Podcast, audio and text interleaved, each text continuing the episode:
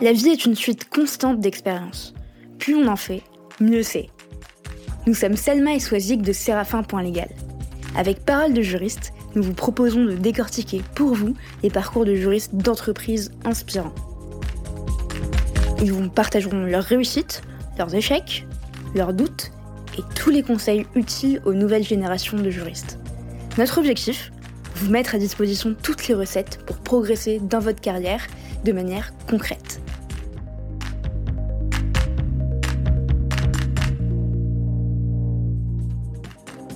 83% des juristes se disent insatisfaits de leur processus contractuel et j'imagine que certains d'entre vous en font partie. Oui, vous qui m'écoutez.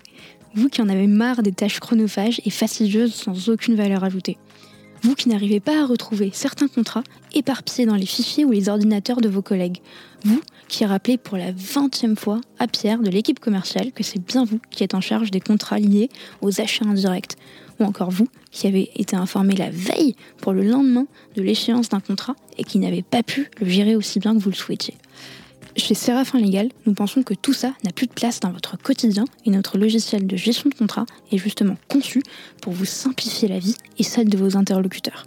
Pour en savoir plus, n'hésitez pas à nous contacter. Nous vous avons laissé toutes les infos en description d'épisode. Bonne écoute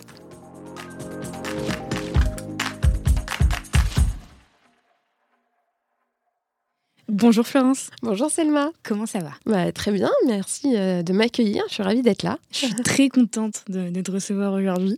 Euh, Florence fait partie de ces personnes qui, soutiennent euh, Parole de juriste depuis quelques mois. Bah oui. Je sais que Parole de juriste, ça va bientôt, enfin, va bientôt fêter ses un an.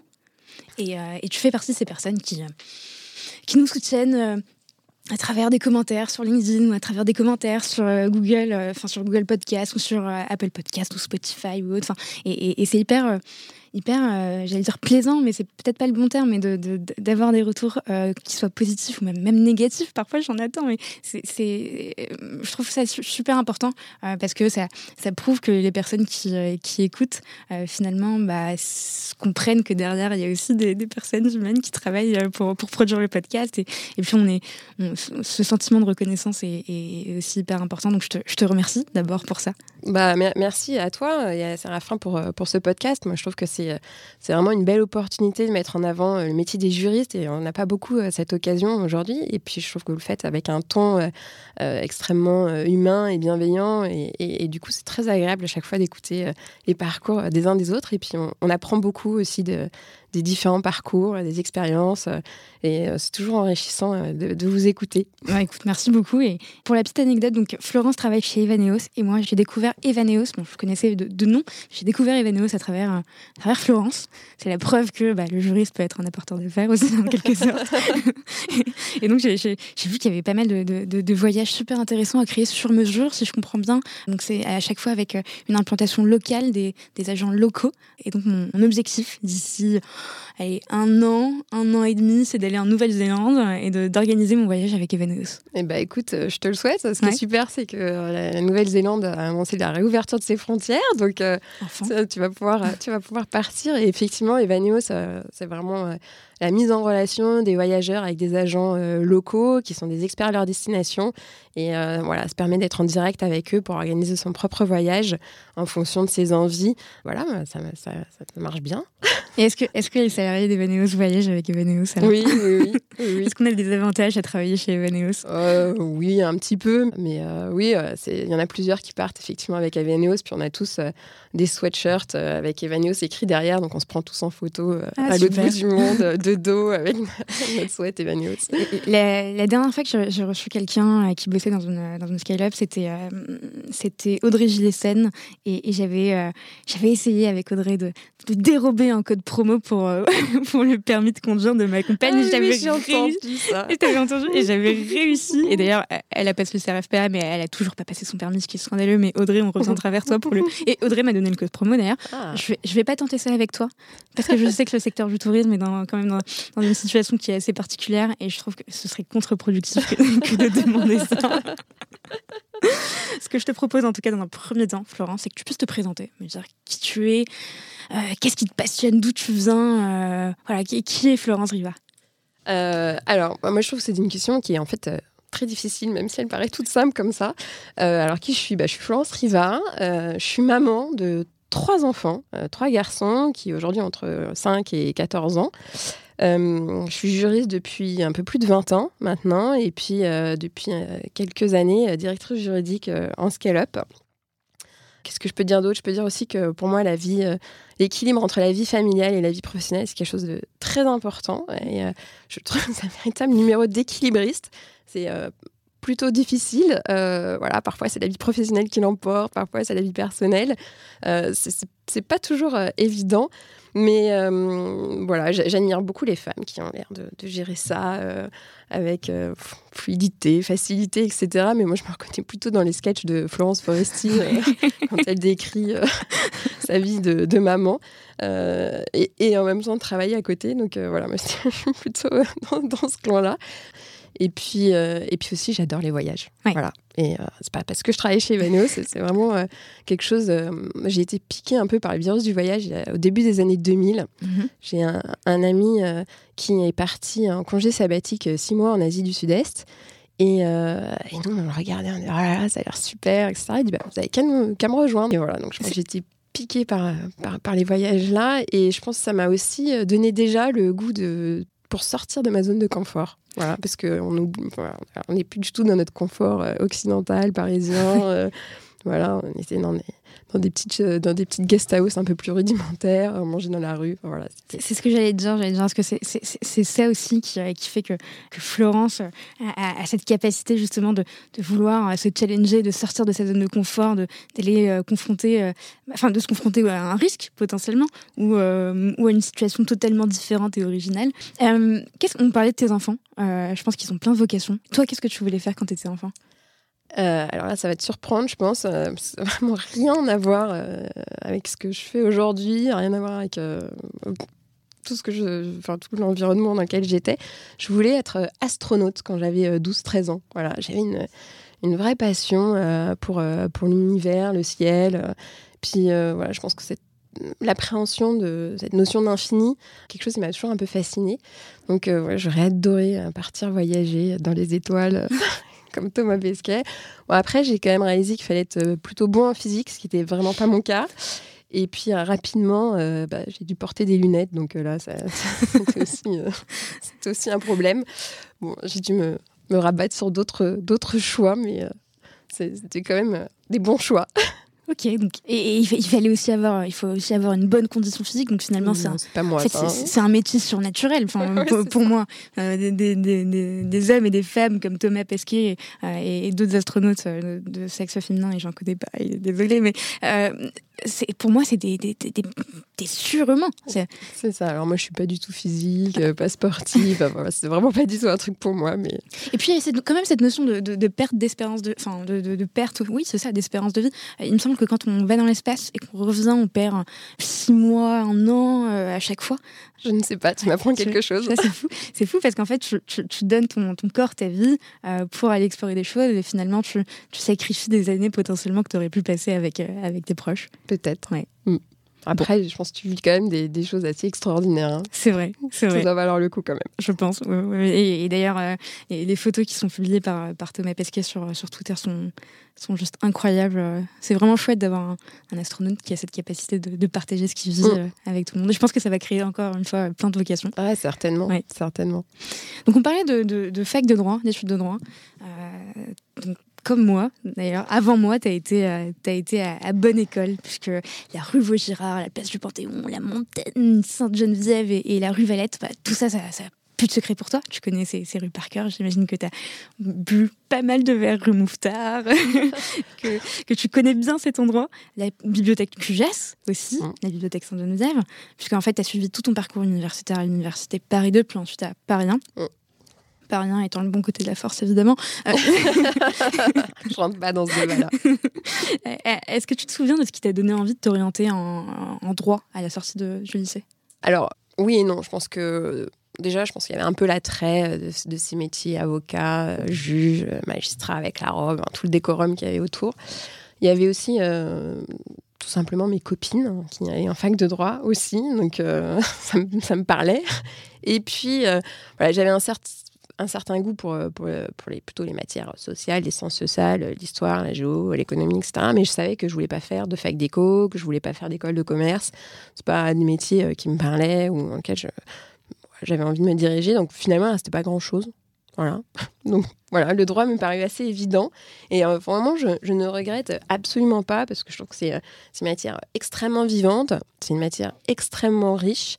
On est, euh, on est à la croisée de, de, plein de choses différentes. Et, et, et, puis les années de, années de droit, la fac de droit, c'est vraiment génial, quoi, parce que intellectuellement, on passe par, par des sujets très, très variés. Et moi, je garde, je garde un souvenir très marquant de ma dernière année, en fait. Euh, que j'ai faite euh, à, Paris 1, du coup. C'était un, DEA, donc c'est Master 2, c'est ça C'est ça, Master 2, recherche plutôt, c'est ça, DEA Ok. DEA euh, en droit comparé, le truc hyper théorique, bien éloigné de mon droit des affaires. Mais en fait, c'était une vraie chance de, de, pouvoir faire ça. Alors, déjà, j'ai adoré parce que j'ai pu partir faire mes études, mes recherches à, à Chicago euh, pendant deux mois. Donc c'était une euh, petite, euh, petite expérience, pas d'Erasmus, mais pas loin, donc c'était sympa.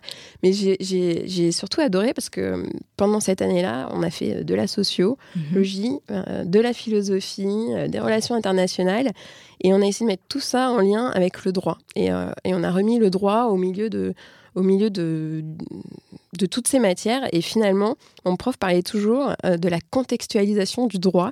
Et il nous disait tout le temps, c'est très important de contextualiser les règles de droit, etc. Et en fait, ça me reste, euh, ça m'est vraiment resté et ça me sert aujourd'hui. Voilà, c'est un peu bizarre. C'est pas du tout bizarre. Tu te souviens de ce professeur? Euh, Oui, il s'appelait professeur Legrand. Professeur Legrand. Mm. Et et en fait, voilà, aujourd'hui, bah, la contextualisation du droit, c'est le remettre dans son contexte. Et du coup, euh, bah, ça t'aide à mieux comprendre euh, la règle de droit, comment elle a été édictée, pourquoi. Et puis, quand dans le métier de juriste, on doit faire une analyse de risque, et ben voilà, pour interpréter la règle de droit, euh, la remettre dans son contexte, c'est toujours un vrai plus. Et du coup, j'ai gardé vraiment cette habitude, cette habitude et, cette façon de faire. C'est hyper, important de pouvoir avoir un horizon plus large et de toucher justement bah, tous les toutes les matières, quand on est à la fac, on parle de matière, mais toutes les matières qui touchent euh, à, la, spécialité qu'on étudie. Mm. Euh, donc typiquement, euh, toi qui évolues aujourd'hui dans, dans, une entreprise qui, qui, est dans le secteur du tourisme, J'imagine que tu dois te renseigner à chaque fois sur les tenants et aboutissants du secteur d'activité, sur des, des, sujets d'actualité. Tu dois comprendre en fait finalement ce qui se passe au sein de ton entreprise et autour, chez les concurrents ou les partenaires pour mieux euh, saisir euh, ton, ton, ton, métier bah, Oui, oui, c'est ça. Alors, dans le tourisme ou ailleurs, hein, je pense mm. que le, le, juriste, euh, il doit vraiment comprendre l'univers dans lequel évolue l'entreprise pour laquelle il travaille. Mm-hmm. pour pouvoir apporter le bon conseil, être pragmatique, avoir une vraie solution, pas être l'empêcheur de tourner en rond, etc. Et c'est vrai que voilà, le, la connaissance du contexte, la curiosité de savoir ce qu'il y a autour et comment ça va être euh, utilisé, dans quel cas la règle de droit va être utilisée, mhm. euh, c'est hyper important pour, euh, pour, notre métier. Donc tu gardes un bon souvenir de la fac de droit, pas du tout traumatisé par des galets d'essai ou par quoi que ce soit? Non, non, non, je garde bon souvenir de ce DEA, je garde bon souvenir du café aussi de la rue d'Assas. J'ai passé beaucoup de temps, peut-être un peu trop d'ailleurs la première année, mais... D'accord. mais ouais, ouais, et puis les études de droit, on est quand même on est voilà, culturellement, intellectuellement, ça bouillonne et puis on a une certaine liberté euh, euh, qui est hyper mm. agréable et qu'on retrouve euh, pas tellement plus tard quand même. Donc c'est vrai que c'est des belles années. Très bien, très très bien. Et, et Florence, tu n'as jamais voulu devenir avocate?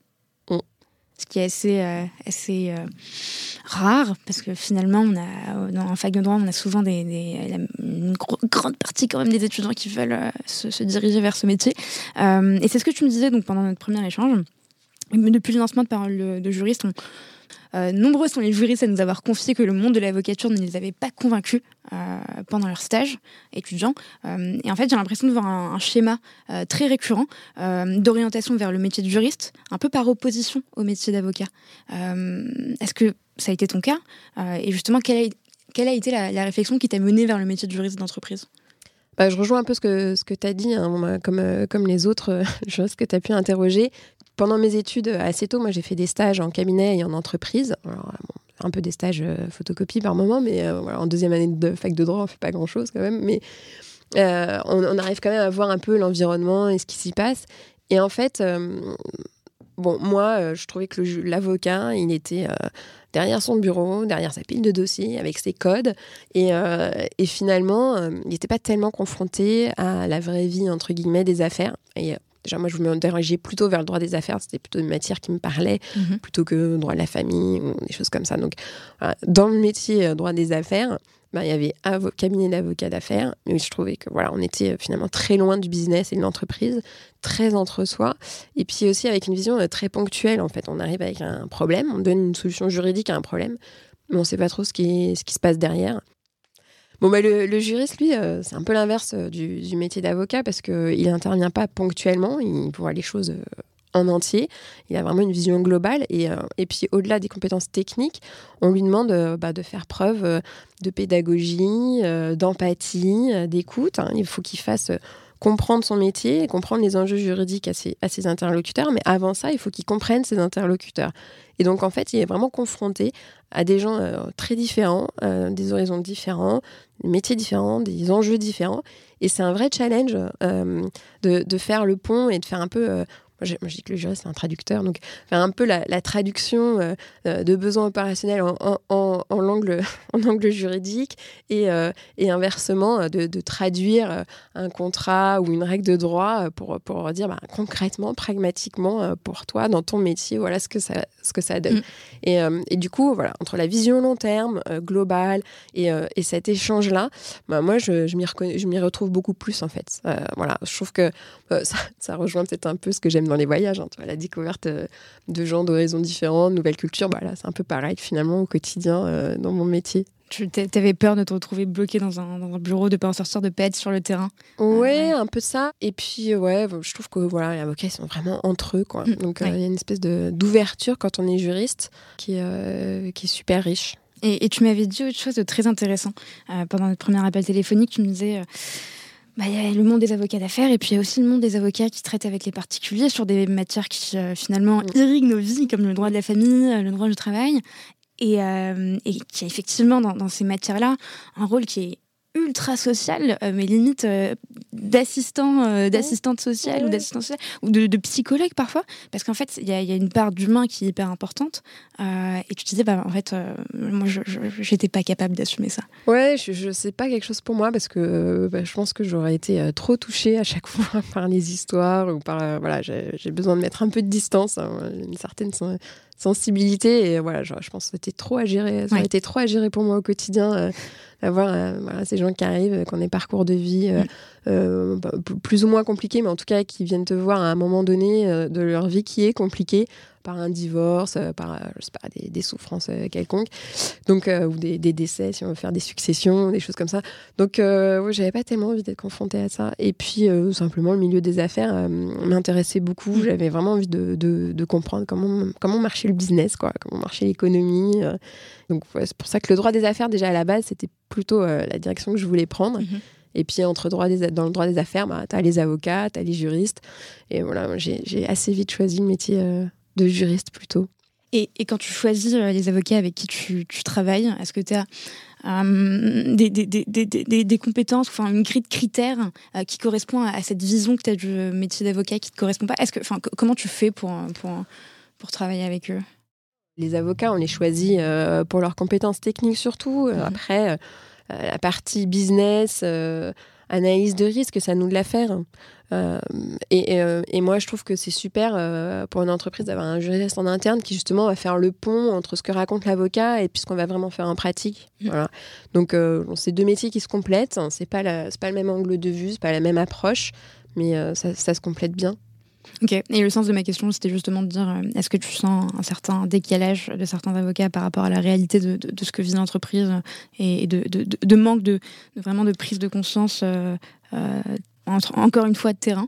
Euh, est-ce que c'est des Non, pas forcément. Je pense qu'ils ont quand même euh, conscience que euh, eux, ils peuvent pas nous dire de faire certaines choses parce que c'est aussi leur responsabilité. Mhm. Mais bon, quand on connaît un peu son, conseil, en titillant un peu, on arrive aussi à, avoir un peu des éléments qui nous aident dans notre approche d'analyse de risque.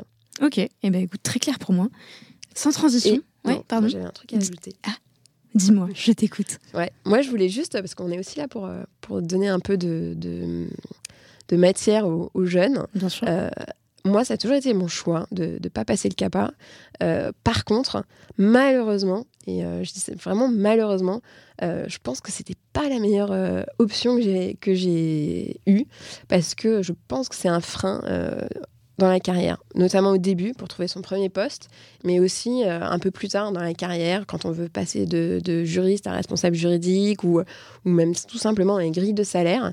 Quand on n'a pas le CAPA, ben, on n'est pas au même niveau, alors que finalement c'est deux métiers différents. Et euh, voilà, c'est quelque chose qui m'agace un peu toujours, mais euh, c'est quelque chose que je, que je constate. Donc s'il y a un petit conseil à donner aux jeunes, euh, bah, ça serait, euh, même si vous n'avez pas forcément envie d'être avocat, n'hésitez pas euh, quand même à tenter votre chance, à avoir le CAPA, ça peut vraiment être un plus et, vous aider par la suite.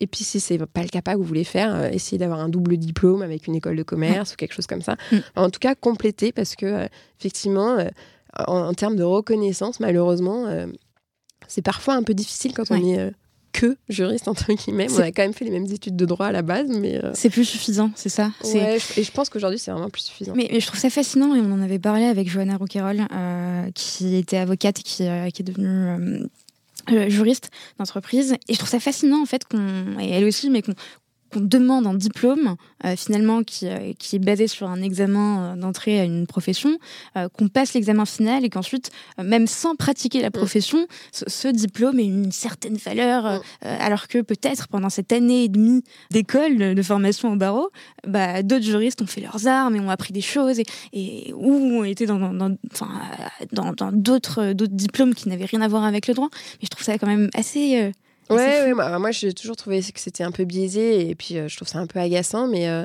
euh, j'ai jamais voulu croire que c'était un vrai frein, mais vraiment mm. rétrospectivement, je me dis c'est, c'est peut-être un peu dommage.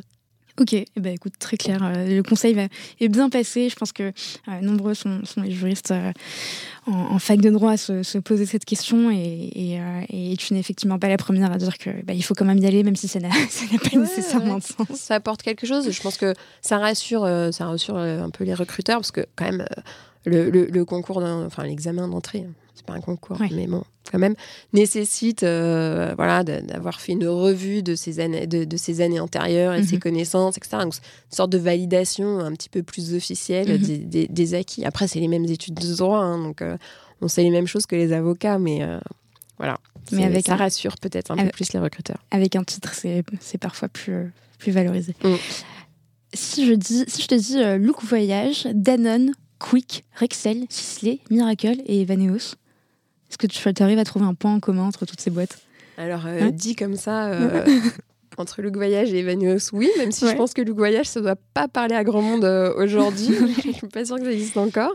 mais sinon, non, dit comme ça, il n'y a pas tellement de, de rapport. Concrètement, il y a toujours eu un, point d'ancrage entre chaque, entre chaque expérience, malgré tout.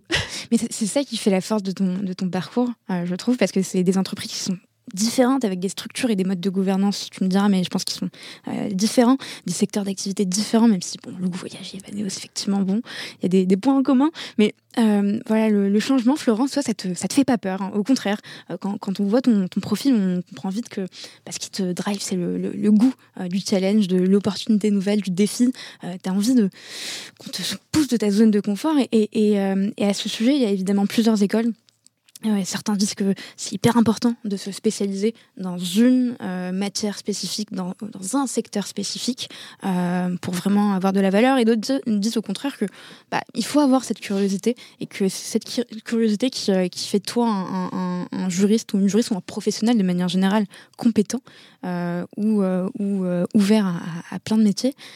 Qu'est-ce que ça t'a apporté, toi, en 20 ans, euh, en 20 ans de carrière en tant que juriste de, de, 20 ans, c'est horrible. Euh, c'est horrible de l'entendre, désolée. voilà.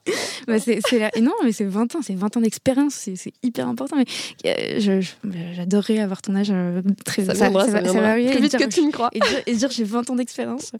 Ouais, qu'est-ce que ça t'a apporté en tant que juriste, justement, de, vadrouiller comme ça de secteur en secteur? Bah, déjà au départ, euh, être franc, c'était pas tellement un choix. J'ai un peu subi au début. Euh, quand on est en début de carrière, on, prend un peu les opportunités comme elles viennent. Après, par contre, c'était plus un choix mmh. euh, de faire à chaque fois attention à, sortir justement de, ma routine en fait. Donc, comme tu disais, j'ai pris un peu le goût de, me remettre en question, une nouvelle, une nouvelle expérience, ben, voir les choses différemment. Donc, euh, qu'est-ce que ça m'a apporté? Euh, ça m'a, D'abord, ça m'a beaucoup nourri intellectuellement, euh, ça c'est sûr. À chaque fois, tu découvres un nouveau pan du droit que tu connaissais pas forcément. Mmh. J'ai raconté une anecdote. Je pense, quand je suis arrivée chez, chez Quick, un de mes premiers dossiers, le, responsable de recherche et développement vient dans mon bureau et me dit Écoute, Florence, j'ai besoin de toi. On veut lancer un nouveau hamburger. ok, super. Ça sera un hamburger à la place du steak. On va mettre un cordon bleu. Ok, bon, je le regarde, c'est bizarre cette idée, mais why not hein. En quoi ça me concerne? Et voilà, un peu en quoi ça me concerne. Il me dit est-ce que euh, est-ce qu'on a le droit de l'appeler euh, extra long cordon bleu? J'ai regardé un peu, euh, genre, mais de quoi il me parle? Et en fait, bon, petit à petit, j'ai découvert que bah voilà, il y a la réglementation alimentaire, qu'il y a un syndicat national de la dinde qui, qui édicte des codes de recettes et qu'en en fait, on peut pas dire n'importe quoi, sinon on tombe dans la publicité mensongère, etc. Et là, la question sur le cordon bleu, c'est que le cordon bleu était par étage et n'était pas euh, fourré. Donc, est-ce que ça pouvait vraiment être un cordon bleu? C'était quand même assez technique, un peu déroutant au départ. J'ai appelé un avocat, hein, on ne va pas se mentir. J'étais pas très à l'aise quand j'ai dû poser la question à l'avocat. Mon cordon bleu par étage n'est pas fourré. Euh, je peux dire que c'est un cordon bleu ou pas Mais voilà, en tout cas, ça fait toujours découvrir des choses nouvelles auxquelles on s'attend pas. Bien sûr. Euh, c'est une appellation protégée le... Alors non, non, pas du tout. Mais il y a un syndicat national de la dinde qui édicte des recettes, et notamment la recette du cordon bleu. Mais il n'est pas précisé dans la recette du cordon bleu si ça doit être par étage, ça doit être par fourré, donc, ou si ça doit être fourré. Donc voilà. Et... donc on a pu l'appeler extra long cordon bleu. Voilà. Et alors, t'as pu le goûter euh, Je crois que j'ai pas osé. trop, trop, trop, de mauvais souvenirs. non, non, mais euh, je suis pas un cordon bleu dans un hamburger. Moi, j'avoue que ça m'a pas trop. Euh, ça t'a pas trop donné envie. donc, euh, donc voilà. Bon, alors du coup, mes expériences différentes, qu'est-ce que ça m'a apporté bah, voilà, D'être confrontée toujours à des nouvelles situations, euh, de devoir toujours euh, apprendre quelque chose. Donc voilà, ça, ça bah, faut pas faut pas être déstabilisé. il faut s'adapter à ce qu'on a en face de nous. Donc ça, je pense que c'est aussi mm. hyper important. et sur la partie adaptation aussi, ce que je trouve très riche quand on quand on change d'univers comme ça, c'est qu'une même règle de droit eh ben, selon euh, l'angle de vue qu'on a, ben, on va pas l'appliquer de la même manière. On va pas euh, s'attacher aux mêmes choses. Je vais prendre un exemple qui est facile à comprendre. Euh, quand j'étais chez Sisley, pendant plusieurs années, j'ai accompagné la direction des achats et la, DSI dans, dans les négociations pour acheter des, des logiciels. Donc, au début, c'était des licences classiques et puis c'est devenu des, des, licences en mode SaaS. Mhm. Et donc, c'est dans le cloud, à distance, etc. On n'installe plus le logiciel sur son ordinateur. Et, et donc, voilà, là, on était du côté de l'acheteur, en fait. Donc on faisait attention à certaines clauses euh, particulières par exemple le taux de disponibilité. Enfin, voilà. on, avait vraiment une attention euh, particulière par rapport à notre activité. Euh, et, et, puis après, je suis passée chez Miracle. Euh, Miracle, c'est un éditeur d'une plateforme de marketplace en mode SaaS. Et là, bah, j'ai dû accompagner les commerciaux pour vendre mm. la plateforme, plus pour l'acheter. Mais forcément, on ne va pas regarder les mêmes choses dans le mm. contrat, on ne va pas, pas, essayer de sécuriser les mêmes aspects.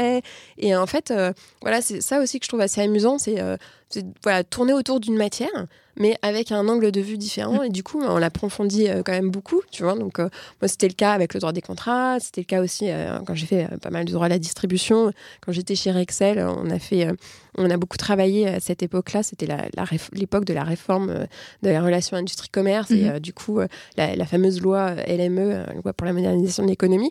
Donc, j'ai fait beaucoup d'actions avec des fédérations professionnelles pour faire du lobbying, pour faire évoluer ce texte de loi dans un sens ce qui convenait si possible un peu mieux à Excel. Évidemment. C'est voilà, c'est un peu le, jeu. Et, euh, et, en fait, euh, bah là, euh, chez Excel, comme on était un grossiste, il y avait à la fois le regard, ben j'achète à des fournisseurs, mhm. et à la fois le regard, je revends à, euh, à d'autres distributeurs. Donc c'était euh, c'est assez amusant, voilà, selon le point de vue qu'on prend, mhm. euh, de se dire bah, qu'est-ce qui va être plus intéressant pour nous, comment, comment on veut faire évoluer les choses, etc. Et c'est un, un, énorme point fort dont, tu parlais tout à l'heure dans l'exemple de, de Sisley et Miracle, parce que finalement, j'imagine que Miracle a aussi, c'est aussi venu te chercher en se disant mais que tu avais cette capacité de comprendre les besoins de l'autre côté, quels étaient les points sur lesquels les points de vigilance qui permettraient justement de faciliter une négociation ou de totalement la casser. Et c'est ce qu'on recherche. Et en, tout cas, moi, c'est ce que j'ai mis, c'est ce que j'ai mis au service des opérationnels chez Miracle. C'était ma vision de, de l'acheteur en fait. Et je pense que ça a dû certainement aider beaucoup dans, dans, certaines négociations, hein, toujours se mettre à la place de l'autre. Mm. Le juriste, de toute façon, se met toujours à la place de l'autre. Soit il se met à la place de son opérationnel, mm-hmm. soit il se met à la place euh, de son co-contractant dans les négociations pour essayer de, de, les faire avancer, de comprendre d'où viennent les points de blocage. Je dis souvent que le juriste, c'est un caméléon. Tu vois je pense que, je pense que c'est un peu ça, en fait. Donc euh, voilà, la diversité de ces expériences, ça m'a vraiment... Euh, nourri intellectuellement, euh, appris à m'adapter. Mhm. Euh, j'ai eu voilà, plein de nouvelles compétences techniques. Je parlais de la réglementation alimentaire tout à l'heure, euh, mais voilà, j'ai fait du droit social, du corporate, voilà, vraiment plein de sujets différents. Et moi, je trouve que c'est c'est une vraie force d'avoir une vision globale des problématiques juridiques qui peuvent être posées dans une entreprise, parce que mhm. ça aide vraiment à, comprendre l'univers dans lequel on évolue et où il y a des contraintes et comment on peut jouer avec. Voilà, et, et voilà. Et est-ce qu'on t'a déjà dit, euh, est-ce qu'on t'a déjà fait la remarque euh, euh, en parlant de ton, de ton parcours, en regardant ton CV, en disant mais quel est le fil rouge, la ligne directrice de votre parcours? Euh, oui, mais finalement, ça se raconte en fait euh, pas si mal parce que euh, d'une étape à une autre, il y a toujours quelque chose en commun en fait. Mhm. voilà, donc chez Quick, on faisait droit à la distribution, la franchise. Je suis partie chez Rexel pour travailler sur droit à la distribution. Alors un autre aspect du droit à la distribution, parce que c'était, comme je viens de le dire, les relations distributeurs et fournisseurs industriels, mais c'était quand même une de mes missions. Et puis après, quand je suis arrivée chez Sisley, on est venu me chercher pour cette compétence justement sur la la loi LME mhm. parce que dans l'équipe juridique, euh, il y avait un besoin sur ce sujet-là. Et donc, euh, bah, j'ai pris en charge chez Sisley euh, toutes les négociations commerciales avec, euh, avec les distributeurs, entre autres sujets. Mais au début, c'était, c'était un peu ça qui m'a fait venir. Et donc, la première année, j'ai beaucoup travaillé sur la mise en place de la LME chez Sisley, les nouveaux, les nouveaux accords annuels avec les distributeurs. Après, pendant presque dix ans, j'ai accompagné les négociations. À la fin, c'était assez amusant. C'est vraiment devenu un jeu. Et puis, avec les opérationnels, on, se connaissait presque par cœur. On savait sur quoi on allait ticker et tout. Donc, c'était, c'était, assez, c'était assez amusant. Et puis, et puis, tu vois, de Sisley, où au départ, je suis arrivée plus tôt pour la partie LME, je suis arrivée chez Miracle. Après, on dit, mais il y a effectivement rien à voir. Et en fait, euh, en fait bah, chez Sisley, j'ai aussi beaucoup travaillé sur euh, la mise en place du site e-commerce. Mhm. Donc, euh, c'était quelque chose de très nouveau chez Sisley, parce qu'ils ne faisaient pas de B2C, on n'était qu'en B2B. voilà, mais bon, on a mis en place un site e-commerce. Un site e-commerce, il y a tous les prestataires informatiques derrière. Mm. Alors, pas de marketplace chez Sisley, mais, euh, mais en tout cas, voilà, c'était la compréhension euh, du site e-commerce, les contraintes informatiques. Donc, euh, bah, quand je suis arrivée chez Miracle, je dis, bah, en fait, oui, je me suis occupée de la distribution des produits cosmétiques. oui, j'ai fait des contrats pour, pour acheter des, des, des, on appelle ça des skins, enfin des, éléments industriels pour euh, la production. Euh, voilà, j'ai des choses très différentes. Mais j'ai aussi beaucoup travaillé pour accompagner la DSI. Donc mm. finalement, euh, il y a des choses vraiment en commun qui, sont arrivées. Et puis, puis tout le travail, les compétences acquises en négociation avec mm. les distributeurs, elles sont utiles aussi euh, chez Miracle euh, quand on doit euh, vendre la plateforme. Donc ça se retrouve. Et puis bah, Evaneos, après, derrière, on trouve aussi un fil conducteur, hein, parce que là, c'est un, un, opérateur d'une marketplace d'agence de voyage. Donc on met en relation les voyageurs et les agences locales. Donc voilà, tout ça, à chaque fois, ça se répond. Mhm. Et, et, finalement, bah, moi, j'ai gagné beaucoup en intellectuellement. Voilà, ça m'a vraiment beaucoup nourri et je suis hyper curieuse et j'adore apprendre tout le temps des nouvelles choses. Donc euh, ça, ça, répond bien à ce que j'aime faire et à ce que je suis. Et si on veut revenir à ce que tu disais tout à l'heure, de faire la différence entre euh, ceux qui sont spécialisés, ceux qui sont généralistes, pour moi, il n'y a, pas de, a pas de solution, enfin, il n'y a pas une, un mm. profil meilleur qu'un autre. C'est vraiment chacun en fonction de ce qu'il est, ce qu'il aime. Euh, il peut, enfin, chacun peut trouver une manière à s'épanouir. Je suis bien d'accord avec toi. Euh, en politique, on parle souvent des 100 premiers jours d'un président quand il arrive euh, à l'Élysée, l'importance des 100 premiers jours. Euh, si on parce qu'il arrive finalement dans un, dans un endroit qui est totalement différent de l'endroit où il était avant. Si on parle de, ton parcours, non, tu n'es pas candidate à l'élection présidentielle, mais quand tu passes d'une entreprise à une autre, d'un secteur à un autre, Est-ce qu'il y a cette importance des 100 premiers jours où tu te dis que pendant ces 100 premiers jours, il y a des choses que je dois absolument connaître Et comment je fais justement pendant ces 100 premiers jours Par exemple, pour les personnes qui nous écouteraient et qui voudraient euh, se dire, OK, je change de secteur, qu'est-ce que je dois faire pendant ces 100 premiers jours pour réussir à, y arriver? À y arriver. Bah, euh, ça rejoint un peu ce, que je disais, hein, c'est que le juriste il doit connaître et comprendre les opérationnels et leurs besoins. Donc, euh, quand pour moi, quand j'arrive dans une nouvelle entreprise, ce que la première chose que j'aime faire, c'est euh, bah, rencontrer les gens puis les faire parler en fait. Voilà, les faire parler de leur métier, euh, ce qui est important pour eux, quels sont les points de blocage, les difficultés qu'ils peuvent rencontrer, les choses faciles, et vraiment essayer de comprendre ce qui, ce qui les drive et ce qu'ils cherchent eux dans leur propre métier, mhm. quel est un peu leur objectif, leur façon de faire, et c'est de m'imprégner un peu de tout ça.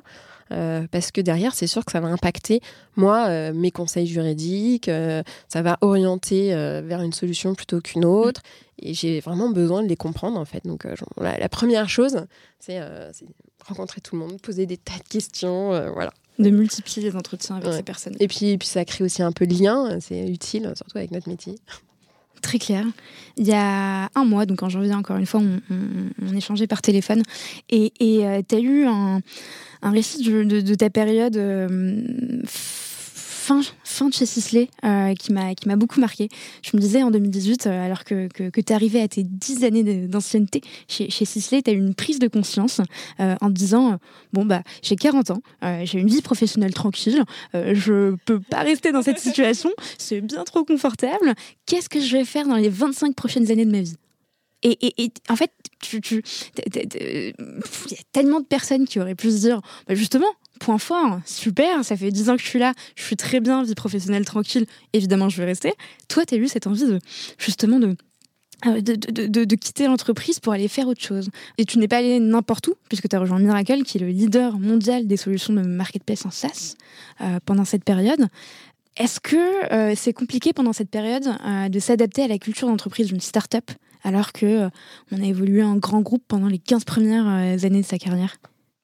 Est-ce que tu pourrais nous parler de cette période? Bah oui, oui, avec plaisir. C'est vrai que j'avais passé presque 10 ans euh, chez Sisley et je me posais, voilà, j'étais vraiment installée tranquillement. Et en fait, je pense que ça correspond à un moment où j'étais à la fin d'un cycle dans ma vie personnelle. voilà, je venais d'avoir mon troisième enfant. On avait trouvé notre nouvelle home sweet home pour les X prochaines années. Voilà, on avait un peu construit plein de choses. Voilà, donc ça, voilà, ça y est, se poser, on est posé, quoi. Et puis, euh, vie professionnelle, bah ouais, ça y est, on est posé aussi. Et je me dis, bah, je vais faire quoi, moi, maintenant euh, Rouler comme ça, euh, je vais, je vais m'ennuyer, quoi. Et puis, et puis les premiers, c'est vrai que quand je suis revenue de mon congé mat après mon troisième enfant, bah, je me suis ennuyée, quoi. Ce que je faisais, bah, voilà, ça, tourne, ça roulait trop, quoi. C'était trop simple. C'était trop simple j'avais plus vraiment de, nouveaux challenges, de nouvelles difficultés ou de, de, nouveaux sujets à, gérer. Et, euh, et, du coup, ouais, je me suis posé plein de questions. Bah, je me suis même demandé si je voulais continuer à être juriste, en fait. Ok. Est-ce que vraiment euh, c'est ce que j'ai envie de continuer à faire? Parce que 25 ans, quand même, c'est encore long. Hein j'en ai fait 20, mais j'en ai encore 25 devant moi. Donc, euh, comment ne pas s'ennuyer, en fait? Alors, Bon, j'étais un peu perdue, franchement. Je savais pas trop quoi faire. J'ai fait une formation de médiateur à ce moment-là, à Nifomène. Euh, donc, euh, extrêmement riche, j'ai adoré. Euh, j'ai adoré parce que voilà, c'était beaucoup de, savoir, enfin de soft skills en fait. Mmh. Hein. beaucoup d'éléments qui sont hyper utiles tous les jours.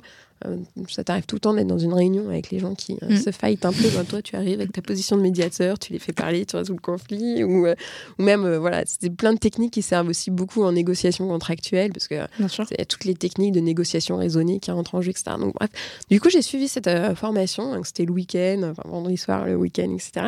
Et puis, je me suis dit, bah, en fait, j'ai vraiment envie de faire ça. Et donc, je me, je me, suis dit, bah, voilà, je vais, je vais, partir et puis je vais faire ça. Je me suis quand même vite rendu compte qu'en fait, c'est une activité à part entière, on ne gagne pas sa vie, euh, il faut un réseau. Euh, voilà, souvent, les gens qui font des médiations euh, sont avocats à côté, enfin, ou coach, ou enfin, voilà, peu importe. Donc, c'est pas trop. voilà, c'est pas un métier à temps plein. Ouais, voilà. Puis, c'était pas trop. finalement, c'était pas très opérationnel, quoi. Ça me convenait pas non plus. Mais c'est là que j'ai eu l'opportunité, du coup, d'aller chez Miracle. Et alors là, moi qui cherchais un. Qui cherchais à quitter ma zone de confort. Donc, là, c'était 3000% réussi.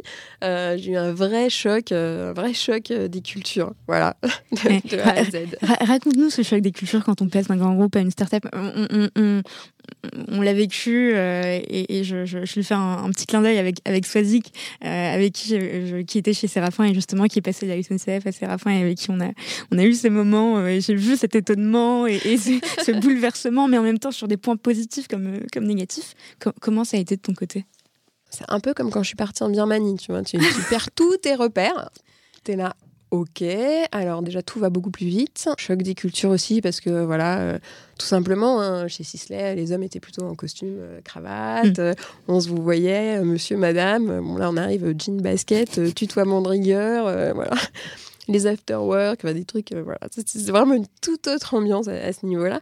Mais, mais moi, j'ai cherché un téléphone fixe. Je me dit, c'est quoi ma ligne fixe? Bah, t'en as pas. Ah, je pourrais avoir un paraffeur. Un quoi Un paraffeur Non, en fait, on n'a pas ça ici. Ah, mais comment vous faites signer les contrats? Donc voilà, le choc des cultures, c'était euh, c'était voilà la culture, mais aussi euh, au niveau des outils. Mm. Euh, voilà, donc moi j'ai découvert à ce moment-là Slack, Zoom, DocuSign. voilà, j'en passais des meilleurs. Puis aussi en termes de de rythme. Voilà. Euh, chez Sisley, quand on arrivait avec un contrat, on avait le temps de, le relire, de bien peaufiner, de faire mm. le travail presque à la virgule près, un travail d'orfèvre. Bon, euh, chez Miracle, allez hop hop hop quoi, il faut y aller, euh, il y a des contrats à signer, il faut il faut il faut closer les deals, etc. Et, et ben du coup, quand on est juriste et qu'il faut relire des contrats, il faut être super actif faut s'investir quand même pas mal. Et, euh, et puis on apprend en fait à se, se, recentrer sur euh, ce qui a réellement de l'impact et ce mm. qui est vraiment important. Et en fait, c'est une grande force. Hein. C'est une grande force. C'est vraiment, c'est vraiment. Euh, enfin, moi, j'ai vraiment beaucoup appris avec ça. Je trouve que c'est génial de, de, se recentrer un peu et, et de. Bah, ça te rapproche encore plus du business. Tu vois, je trouvais que j'étais assez orienté business chez Sisley. En fait, quand je suis arrivée chez Miracle, je me suis dit en fait, euh, en fait on peut aller, euh, on peut aller euh, largement plus loin et appréhender les choses d'une toute autre manière. Donc forcément, ça a un peu redynamisé ma carrière, je pense. en tout cas, ça m'a redynamisé mon métier, ma façon de le voir aujourd'hui. Et, et, ça pousse aussi un peu à aller vers de l'innovation, à travailler différemment et puis voilà, trouver de nouvelles habitudes de travail. Et euh, voilà, donc euh, je, parlais de voyage tout à l'heure, mais là, c'est plus un voyage, c'est carrément une expatriation en fait. c'est une très bonne formule, une expatriation du monde du grand groupe au monde de la start-up. On, euh, on, parle souvent de. Alors, il n'y a aucune position à prendre, mais on peut parler souvent de goulot d'étranglement juridique dans, dans, certaines entreprises mm. et surtout dans des, des, mm, bah, des startups qui finalement dépassent le cap de start-up et qui passent vraiment une phase d'hypercroissance et qui deviennent des, des scale-up. Euh, et euh, il y a souvent des, équipes commerciales qui disent mais euh, on a énormément de, contrats et il faut les faire signer rapidement parce qu'en fait ça nous permet de, sécuriser une opportunité. Et si j'ai eu un accord de principe de Pierre Trucmuche il faut que je le fasse signer tout de suite. Donc j'ai besoin d'un contrat signé enfin revu validé de manière réactive. Et de l'autre côté on a le juridique qui peut dire en fait, euh, moi j'ai besoin. C'est long. Euh, c'est long, déjà. Et puis, euh, tu veux de l'autonomie, mais je peux pas nécessairement te donner de l'autonomie parce que pour moi, c'est potentiellement le, un risque à prendre. Enfin, un, un, manque de, de finalement de de sécurité juridique. Qu'est-ce qui va arriver à telle clause ou à tel pan du contrat? Parce que je sais que tu vas pouvoir le, modifier de manière inopportune ou pas. comment on fait pour, pour régler ça? Est-ce qu'on est qu'on se fixe des, des plages horaires à chaque fois pour signer, valider tous les contrats Comment ça se passe euh, bon, je vais partager peut-être un peu euh, comment ça s'est passé quand je suis arrivée chez Miracle. Donc, quand je suis arrivée chez Miracle, euh, je me suis retrouvée toute seule en fait au service juridique. Donc, mhm. déjà, je me suis dit en fait, il y a une il y a un volume tel qu'il me faut, il faut de l'aide. Mhm. je pourrais mettre en place tous les outils, tous les process, tout ça ne sera pas suffisant. Donc, bah, on a lancé des recrutements tout de suite. Je pense que trois, trois ou quatre mois après, on était déjà trois au service juridique. Enfin, voilà, on, a, on, a, recruté en OTP.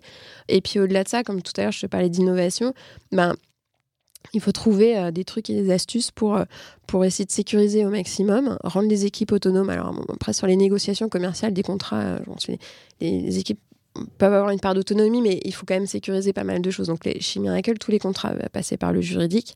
Mais après, moi, voilà, au, fur et à mesure des négos et des expériences, bah, j'avais une sorte de trame avec, euh, avec euh, voilà, la trame de base. Et puis, euh, si un client nous pose telle question, je sais qu'on peut déroger de telle manière ou on peut proposer telle autre façon de faire, etc. Donc, j'avais un peu mes, mes sous-clauses, mes, mes, espèces de backup. Et du coup, bah, au bout d'un moment, ça fait une bonne feuille de route. Mhm. Et puis, bah, du coup, es plus réactif. les, les, clauses, elles sont déjà rédigées parce que tu as déjà traité le cas, etc. Donc, tu viens nourrir une sorte de, de, de, closier euh, gigantesque. Euh, après, euh, voilà, tout, tout, le challenge, c'est est-ce qu'on laisse la main aux opérationnels ou post-opérationnels pour choisir un bonne clause, etc. Après, chaque, chaque entreprise, en fonction des risques qu'ils veulent prendre et des, des, degrés de responsabilité qu'on veut donner aux équipes, choisit ce qui mhm. lui convient le mieux. Mais je pense que ce, travail un peu de feuille de route, c'est un vrai travail du, du, juridique et c'est là aussi on a une, un vrai plus. voilà. Et donc, du coup, on gagne en rapidité aussi avec ce, avec ce genre de choses. On détermine les hypothèses les plus récurrentes finalement euh, pour aller plus vite également et en fonction des comme tu dis des, risques qu'on veut prendre ou pas on responsabilise ou pas euh, les différents interlocuteurs. Très clair pour moi. Fin, 2019 tu as rejoint Evaneos. Evaneos euh, qui met en relation les voyageurs avec les meilleures agences locales pour proposer un voyage unique et plus responsable. Tu vois je me suis bien documentée je suis allée sur le site internet. Et en quelques chiffres Evaneos c'est 160 destinations dans différents coins du monde c'est 500 000 voyageurs qui vous ont fait confiance depuis le départ. Et c'est une présence sur six marchés, on en parlait. Donc France, Allemagne, Pays-Bas, Suisse, Espagne et Italie. Mm. Donc à distinguer six marchés et 160 destinations. Tout à fait. Sauf qu'à l'époque, tu étais encore à milieu de t'imaginer que tu allais travailler dans l'un des secteurs d'activité les plus impactés par, par la crise sanitaire. Euh, j'ai vu sur ton profil LinkedIn que tu évoques tes missions chez Evaneos, donc tu en parles de manière euh, très, euh, voilà, très, très CV, avec un listing de missions où tu parles justement de ce que tu as fait pendant la crise sanitaire.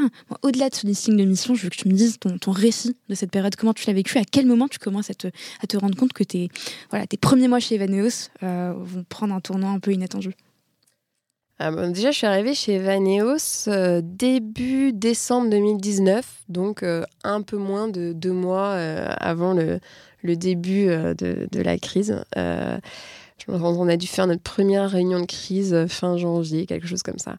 bah, du coup, ouais, ça arrivait très vite en fait. On n'a pas tellement le temps de réaliser ce qui se passe. Est-ce qu'on avait réalisé au début euh, l'ampleur que ça allait prendre? Euh, Pas vraiment. Euh, je, me souviens que Eric, à un moment donné, nous avait posé la question bon, qu'est-ce qu'on fait si, si les frontières de tous les pays ferment Jamais ça n'arrivera. ça n'arrivera. En fait, bon. donc, en fait, je ne saurais pas te dire à quel moment j'ai réalisé que ça allait voilà, changer. On prend les choses un peu comme elles viennent. Mhm au fur et à mesure, c'est sûr que ce que j'avais imaginé comme roadmap et comment j'allais mettre en place le service juridique, bon, bah, j'ai mis ça dans un coin et puis je me suis dit, bon, il y a autre chose de plus important à faire. Donc, euh, bah, voilà, il faut être, faut être, faut être réactif. il faut, il, faut je pense aussi, faire preuve un peu de, résilience, puis faire un peu de step by step, quoi. Hein. Voilà, au fur et à mesure. Mais c'est vrai que quand la, première, euh, première fois, on s'est tous mis autour de la table en disant il se passe un truc, euh, qu'est-ce qu'on fait avec nos voyageurs? Tout le monde s'est retourné vers moi en me disant bah, Florence, c'est vrai, qu'est-ce qu'on fait avec nos voyageurs? Et moi, le droit du terrorisme, j'en avais jamais fait. Euh, j'étais là depuis même pas deux mois, donc j'avais commencé à me documenter, mais je n'avais pas encore vraiment pris la mesure du sujet. Je les ai regardés, je fais euh, je, peux appeler un ami? C'est un peu comme quand dans, Qui veut gagner des millions. Donc, euh, bon, j'ai appelé un conseil voilà, qui m'a un peu briefé et euh, puis qui m'a aidé sur, sur, les, sur les premiers jours. Mais.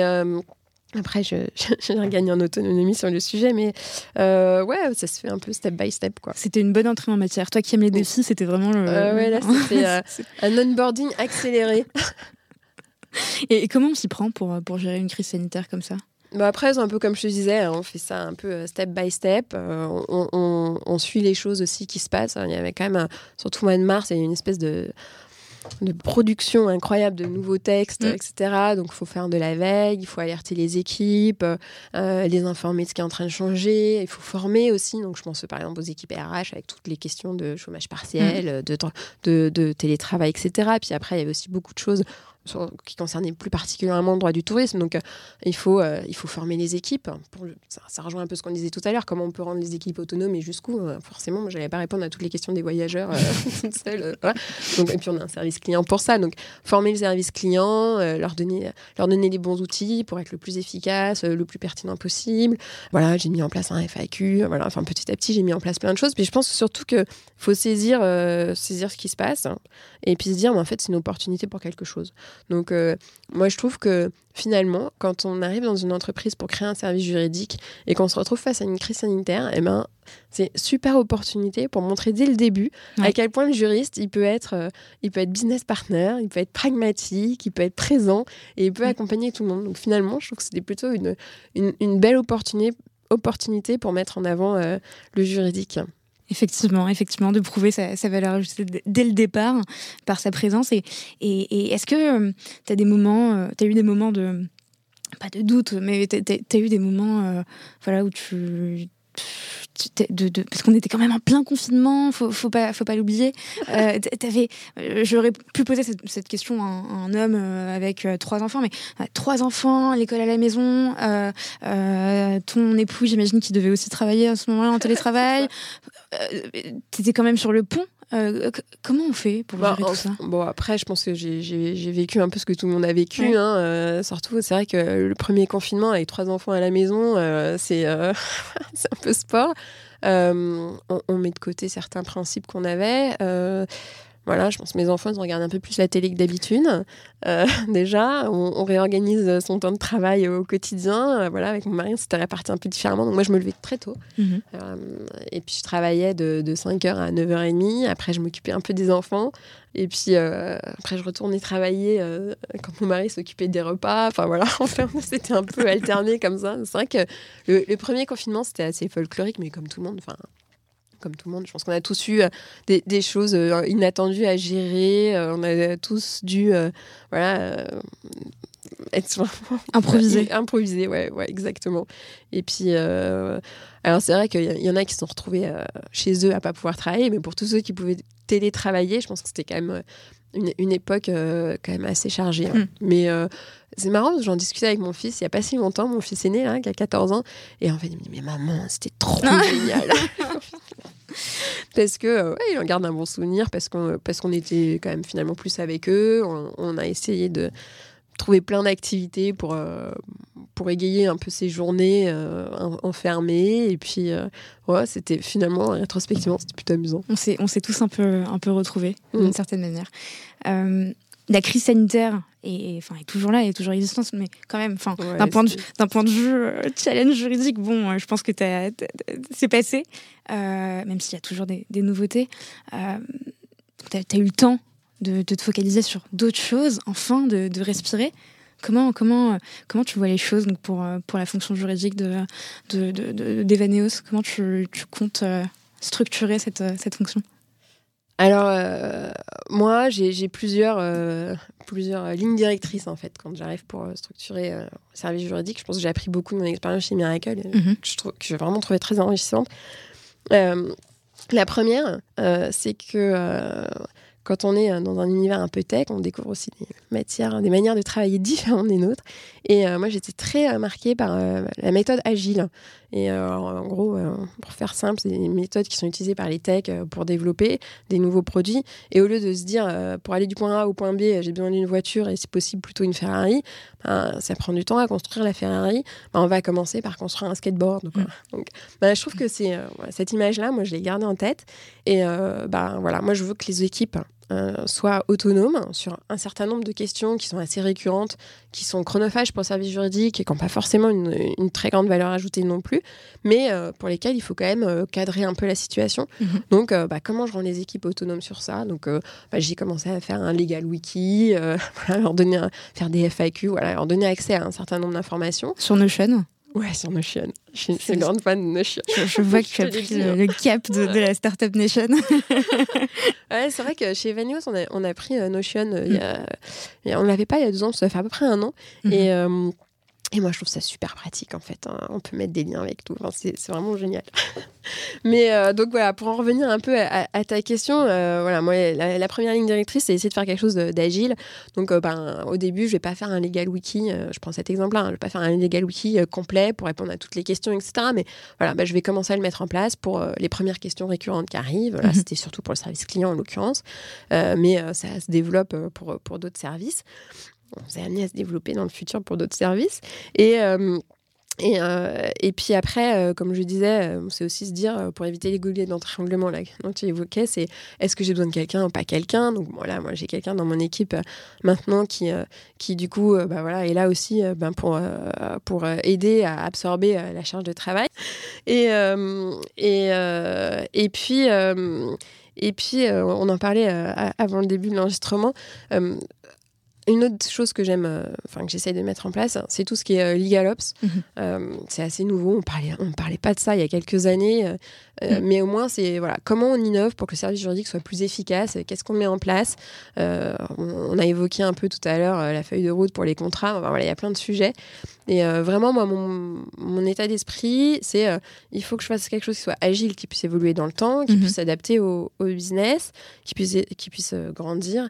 Et, et, et puis puis euh, voilà, essayer d'automatiser tout ce qu'on peut, tout ce qui est euh, trop, euh, trop récurrent, trop administratif, pour être vraiment présent sur des sujets plus à plus grande valeur ajoutée. Conserver un côté automatisé des tâches chronophages pour avoir vraiment un, aspect stratégique. On a tendance parfois à penser que l'automatisation, c'est. c'est je pense qu'on a de moins en moins tendance à le penser quand même, mais que c'est le remplacement d'une fonction d'un juriste alors qu'en fait, non, c'est ce qui permet aux juristes d'être beaucoup plus euh, présents sur des sujets beaucoup plus stratégiques. Mm. Euh, et c'est ce que tu, ce que tu fais. c'est ce que j'essaye en tout cas de eh faire. Ben, et ben, c'est très bien. Euh, tu me disais il y a quelques semaines que les juristes commencent souvent par des CDD et que toi, tu voulais leur donner la chance de commencer un CDI.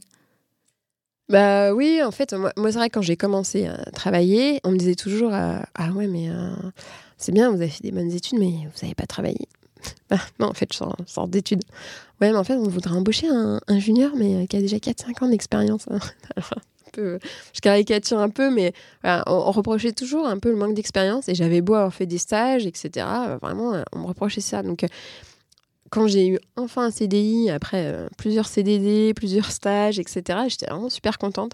Et. Hum, et du coup, aujourd'hui, quand c'est possible, bien sûr, en fonction de, Mhm. des besoins euh, de mon équipe, euh, que ce soit chez Miracle ou aujourd'hui chez Evanios, je suis contente de pouvoir recruter un junior, voilà, quelqu'un qui sort d'études, euh, parce que je me dis, ben voilà, ça va lui donner la chance d'avoir son premier CDI, de faire son, de faire son expérience. C'est vrai que le, métier de juriste, c'est un métier qui ne s'apprend pas à la fac, c'est un métier qui s'apprend au jour le jour, au quotidien, quand on l'exerce. C'est vraiment un milieu de toute la théorie et toute la richesse intellectuelle qu'on a à la fac. Donc voilà, je suis contente de pouvoir le faire. Je, voilà. Il se trouve que là, c'était un, bon alignement des planètes. Ça correspondait à mon besoin. Je savais que le, poste que j'avais à disposition, c'était pas non plus un poste de senior, mhm. etc. Donc voilà, je, suis contente de faire ça. Et puis j'aime bien, j'aime bien transmettre, hein. j'aime bien partager. Et, euh, et ce que je trouve chouette aussi, c'est que hum, les, les, juristes qui sortent d'école, ils arrivent aussi avec une autre vision. Avec, euh, et en fait, euh, ils, voilà, ça crée un peu de, un peu de, pas vraiment de confrontation, mais voilà, des points de vue différents et puis on grandit ensemble. En fait, je trouve ça génial. Et vous apprenez des choses mutuellement, chacun, chacun de son côté. Euh, si je te dis que le contrat, que les contrats, c'est de la paperasse juridique, qu'est-ce que tu me réponds? Je dis que tu peux pas me dire ça. c'est pas possible. Non, euh, franchement, c'est quelque chose qui m'insupporte euh, d'entendre que le contrat, c'est de la paperasse. Et, euh, et à chaque fois qu'on me demande qu'est-ce que c'est qu'un contrat, Florence? Un contrat, c'est un papier ou c'est un document juridique. Mais non, j'ai pas lu le contrat. Pourquoi je lirais le contrat? Je dis, c'est les règles du jeu. C'est aussi simple que ça. Quand tu vois un jeu de société, une boîte de jeux de société que tu n'as jamais joué avec, la première chose que tu regardes, c'est les règles du jeu. Donc, bah, le contrat, c'est pareil. C'est les règles du jeu de ta relation commerciale. Tu le lis avant de commencer, tu te mets d'accord je, pense au Uno, là, par exemple. On a tous euh, la règle du jeu du Uno. On n'a pas tous la même façon d'appliquer les règles. Mais avant une partie de Uno, pour éviter les grosses disputes, là, euh, on se dit, euh, bah, alors attends, oui, il est plus 4, on peut le mettre sur un plus 4. Bon, bah, c'est pareil avec un contrat, en fait. Donc, voilà, on, se met d'accord avant de commencer à travailler ensemble. On mhm. se met d'accord avant de jouer. On se met d'accord avant de travailler ensemble. Et puis, si jamais hein, on a l'impression qu'il y a quelqu'un qui a triché ou qui n'a pas respecté, hop, on réouvre le contrat et puis on se dit, ah, c'est quoi déjà On avait dit quoi voilà, donc pour moi, c'est avant tout un outil pour, pour les équipes opérationnelles et c'est bien dommage que ce soit considéré comme de la paperasse. Mais je pense que c'est un peu notre faute aussi. Hein. Quand on regarde euh, la rédaction de certains contrats, franchement, ça donne envie à personne, euh, même aux juristes. Hein. Et quelquefois, des clauses, notamment les contrats américains, euh, tu, te retrouves avec des, clauses, des phrases qui font presque une page. Enfin, là, mais en fait, il est où le sujet euh, Qu'est-ce qu'on veut dire Où est-ce que ça reste cette phrase hein Moi, je me, souviens quand c'est comme ça, je prends, j'imprime, je prends un stabil, des stabilos de couleurs, etc. pour trouver euh, le sujet, le verbe et le complément, parce que c'est tellement long. Donc euh, c'est sûr que ça donne pas envie. Hein. Donc on a beaucoup de travail à faire sur ce sujet-là. C'est Nicolas Le qui, qui, est devenu, qui était juriste et qui est devenu contract manager qui nous disait sur le podcast mais en fait, moi, si je redeviens juriste, euh, jamais je n'écrirai mes contrats de la même manière parce qu'en fait, j'ai compris que, euh, bah, en fait, c'était pas juste euh, effectivement de, du langage purement juridique, c'était les règles du jeu. Il faut aussi bah, faire en sorte que les personnes qui lisent le contrat les comprennent parce que c'est elles qui vont, bah qui vont l'appliquer, c'est elles qui vont. Exactement. Donc, Exactement. Et là, tu vois, on a, on a beaucoup travaillé chez Evano sur notre contrat de partenariat avec nos agences de voyage. Mhm.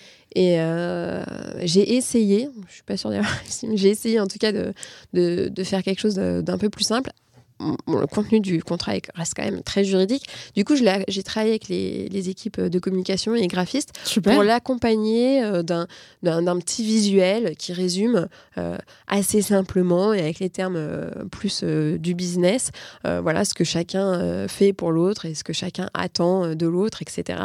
Et, et, du coup, hein, quand on, voilà, la première page du contrat, c'est cette espèce de graphisme qui vient résumer facilement et visuellement euh, tout ce qu'il y a derrière. Et c'est hyper important ce que tu racontes parce que ça prouve qu'il faut aussi aller s'appuyer et demander de, l'aide aux équipes euh, de communication euh, bah, ou l'équipe, des équipes design pour leur dire bah voilà, est-ce que vous pouvez m'apporter votre aide? Et, en fait, tu fais, tu fais du legal design, mais tu fais pas le soutien de, du reste de l'équipe, donc c'est hyper important de, mm. le faire. Ouais, Après, le legal design, il y a cet aspect graphique, mais je mm. pense qu'il n'y a pas que ça. Hein. Je pense qu'il y a simplement écrire avec, avec des phrases courtes, simples, etc. Et c'est difficile. Euh, c'est vrai que c'est difficile pour les juristes. Euh, c'est pas, c'est pas forcément naturel, mais si on veut euh, que, que notre fonction soit bien valorisée et mise au bon endroit dans l'entreprise, et si on veut être, être vraiment considéré comme des vrais business partners, on est obligé de passer par, ces, par, ces, par cette façon de faire, en fait. Ça devient vraiment essentiel. Et ça, viendra, je pense que ce sera beaucoup plus, beaucoup plus courant dans, dans les, dans les mois, dans les années à venir. Quels sont les challenges et les objectifs que tu voudrais réaliser, qu'on pourrait te souhaiter pour la suite de ta carrière, Florence? Euh, Continuer d'apprendre toujours des nouvelles choses. Euh, ouais, ouais t'as vu, hein, je, suis, euh, je suis plutôt curieuse, j'ai toujours soif d'apprendre. Donc, je pense que majoritairement, c'est ça. Après manière plus concrète, c'est sûr que je me dis que ce serait super euh, de faire un peu plus de management parce que j'aime beaucoup ça, j'aime transmettre, euh, voilà, j'aime apprendre, c'est ce qu'on disait tout à l'heure, j'aime apprendre des, des, personnes avec qui je travaille et puis j'aime transmettre. Euh, voilà, faire plus de management, être plus dans la stratégie peut-être aussi, parce que voilà, valider des contrats ou négocier des contrats, je pense que j'ai donné, entre guillemets. Donc voilà, prendre plus de hauteur et accompagner un peu différemment les, les entreprises. Euh, après, voilà, je sais, sais pas exactement où ça va me mener tout ça. Faire un tour du monde euh, à la fin de ta carrière. Ah, peut-être. peut-être.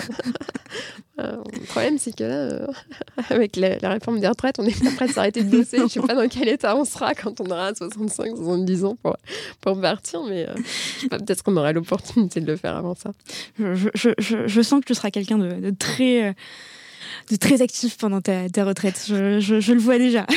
On verra. On va passer à la dernière partie du podcast, Florence. C'est les quatre conseils de Florence Riva. Euh, je pense que tu connais le principe. Je vais te mm. poser quatre questions et tu vas me répondre du tac au tac. Est-ce que mm. tu te sens prête? Bah, on y va. Let's go. Si tu devais révolutionner un processus métier, quel serait-il? Alors, euh, moi, je parlerais pas de révolution, mais je parlerais vraiment euh, d'évolution. Et je pense qu'il faut continuer à faire évoluer le métier de juriste avec euh, avec plus de tout ce qu'on a évoqué, hein, plus de legal design, plus de legal operation. Euh, et, euh, franchement, continuer à digitaliser la fonction et à la faire grandir avec toutes ces nouvelles choses. Franchement, il y a 4 ans, je connaissais pas du tout ces choses-là. On s'y intéressait pas du tout. Et je trouve que ça change vraiment le quotidien et ça, ça apporte beaucoup aussi. Et ça fait partie aussi de notre rôle en tant que, que Legal Tech, mais aussi en tant que. Il y a plein de consultants en, en Legal Ops, de d'évangéliser sur, mm. sur les besoins et sur les avantages que ça peut apporter. vraiment faire comprendre que c'est pas juste un gain de temps, mais c'est, c'est- Ouais. ça dépasse tout ça. Deuxième question, quel est ton conseil numéro 1 pour bien collaborer avec ses clients internes? L'écoute. Voilà. Je vais faire très court. Très très très bonne réponse. Troisième question, ta pire nuit blanche ou ta pire journée en tant que juriste? Alors, je garde un bon souvenir de toutes mes expériences, même si certaines, je me suis euh, dit, waouh, comme- j'ai sué, on va dire, sur des contrats ou dans Oui. des situations. Ce que je peux raconter, peut-être, c'est euh, euh, un, un- un vendredi soir, j'étais euh, chez des copains hein, pour un dîner, je crois que c'était même euh, l'anniversaire d'un copain. Et vers 10h, j'ai un commercial qui était basé euh, aux États-Unis qui me laisse un message qui me dit Florence, vraiment, j'ai vraiment besoin de toi. Et je me suis retrouvée, euh, euh, je sais pas, de, de 10h30 à minuit, minuit et demi, euh, dans la chambre de mes copains avec mon ordi, faire un zoom pour terminer une négo commerciale. C'était la fin du trimestre, il fallait vraiment signer le contrat. On était vendredi. euh, je crois, genre vendredi 29 mars, donc on pouvait pas attendre le lundi, il fallait que ça soit signé avant, et voilà. C'était plutôt amusant au final. Ce qui prouve que, que tu es engagé pour, pour l'entreprise et que effectivement, euh, bah, parfois il y a des moments où bon, bah, ça, ça prend, ça prend le, le pas sur la vie perso, mais c'est nécessaire et- Mm. et il faut le faire. Et ça, ça n'arrive pas tous les jours, Non, heureusement. heureusement. Dernière question, ma préférée, si tu devais donner un conseil aux nouvelles générations ou générations actuelles de juristes qui souhaitent progresser dans leur carrière, quel serait-il? Le réseau. Voilà, partager, poser des questions euh, à, à- à vos, vos juristes je- qui sont je dirais, avec le même niveau d'expérience que vous, mais aussi avec euh, les juristes qui ont plus d'expérience. C'est vraiment un métier euh, qu'on apprend euh, au jour le jour. euh, et, plus on voit de situations, plus on va être capable euh, d'analyser rapidement une situation, de voir, de, de- d'imaginer euh, l'implication euh, opérationnelle et l'implication euh, euh, pratique euh, de telle ou telle euh, clause du contrat ou de telle et telle euh, règle de droit. Donc franchement, mon conseil, c'est euh, parler, échanger, discuter, partager. Eh ben, c'est un très très bon conseil de fin pour euh, clôturer ce podcast. Je te remercie mille fois, Florence, d'être venue. Je te remercie mille fois pour ton, ton soutien, euh, ton, ton enthousiasme et puis ta- encore une fois ta curiosité, ton, ta sympathie. euh, de, comme la majorité des invités, tous les invités, tu as été très très accessible dès le départ et, et- et c'est vraiment précieux. Donc merci beaucoup. Bah, merci beaucoup pour ton accueil et pour m'avoir laissé la parole. J'étais Et- ravie de partager avec vous mes expériences et, euh, et d'échanger avec toi. Et je te confirme que Merci pour les tu peux partir avec le crack. Bonne journée. Bonne journée.